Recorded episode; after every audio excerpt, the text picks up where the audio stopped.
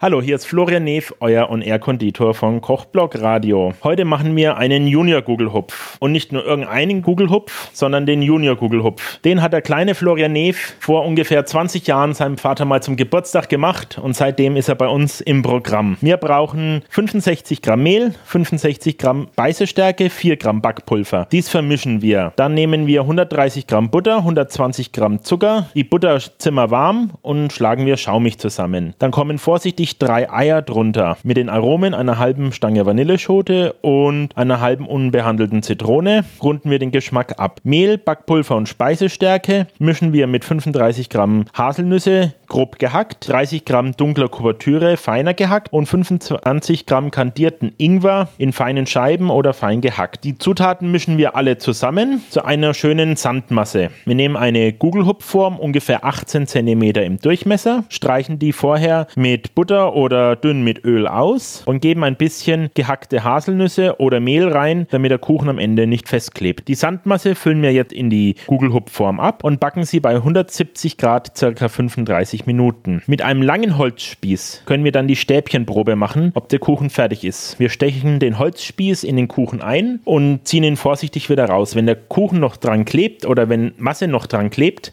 dann ist er noch nicht fertig. Dann ungefähr noch weitere 5 bis 10 Minuten. Der Kuchen ist fertig, wenn am Holzspießchen nichts mehr klebt und oben schöne Spannung auf der Masse drauf ist. Nach ungefähr 30 Minuten Auskühlzeit kann man ihn stürzen und mit Puderzucker bestäuben. Dann lasst es euch schmecken. Euer On-Air-Konditor Florian Neef für Kochblock Radio.